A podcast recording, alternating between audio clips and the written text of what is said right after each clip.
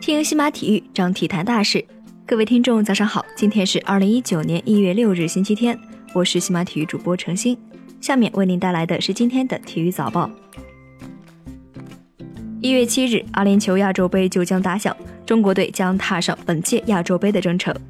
近日，福克斯体育对亚洲杯进行了名为“球员观察”的专题报道，他们认为吴磊是国足崛起的关键人物。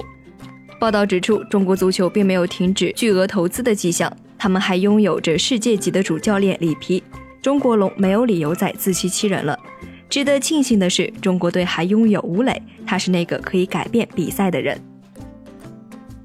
中国男足国家队向亚足联提交了本次亚洲杯最终二十三人大名单，与初次报名的名单相比，来自北京国安的小将郭全博落选，天津权健门将张璐将入替。国足的最终二十三人大名单如下：门将为。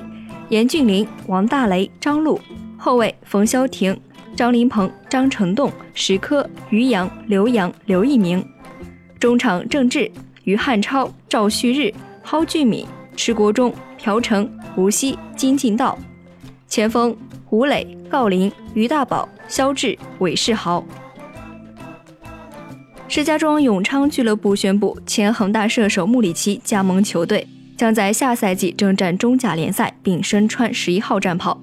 穆里奇曾经于二零一零年的六月至二零一四年七月，以及二零一七年下半赛季效力于广州恒大队，并且先后荣膺中超最佳球员、中超最佳射手、亚冠最佳球员、亚冠最佳射手、亚足联最佳外援等称号。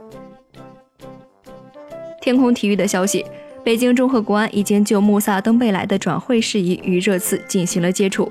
登贝莱的合同将在本赛季末到期。这位比利时国脚现年三十二岁，司职中前卫，风格以盘带控球技巧出色，被人熟知。此前，国安前锋索里亚诺转会去了利雅得新月，这使得国安获得了一个外援名额。据日本媒体报道，十五岁的张本智和、十八岁的伊藤美诚和平野美宇等人，近年来因为击倒中国队的日本年轻选手备受关注。日本冰协强化本部部长宫崎一人受访时表示，他认为中国选手的老龄化现象严重，不如日本队有活力。张本智和伊藤美诚等人在2020年东京奥运会夺冠的机会非常大。中国乒协通知，从乒超的本轮比赛，也就是第十三轮比赛开始，天津权健队将更名为天津队，并且比赛组织、宣传与票务以及有关方面领导知悉并作出调整。目前，乒协的官网上面并没有发出正式的公告。相关人士告诉记者，这件事情还在调查之中。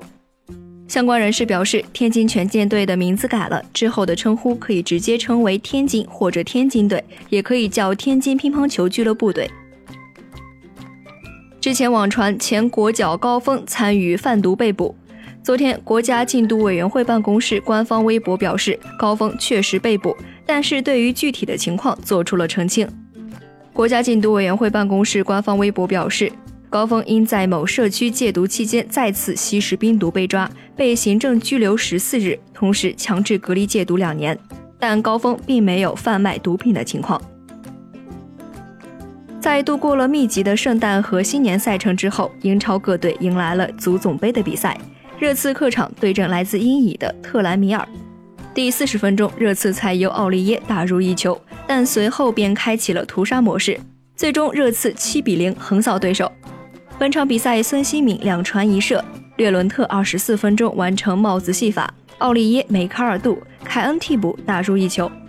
近来状态惊人的孙兴敏在九分钟之内直接参与三个进球，成为了球队获胜的功臣。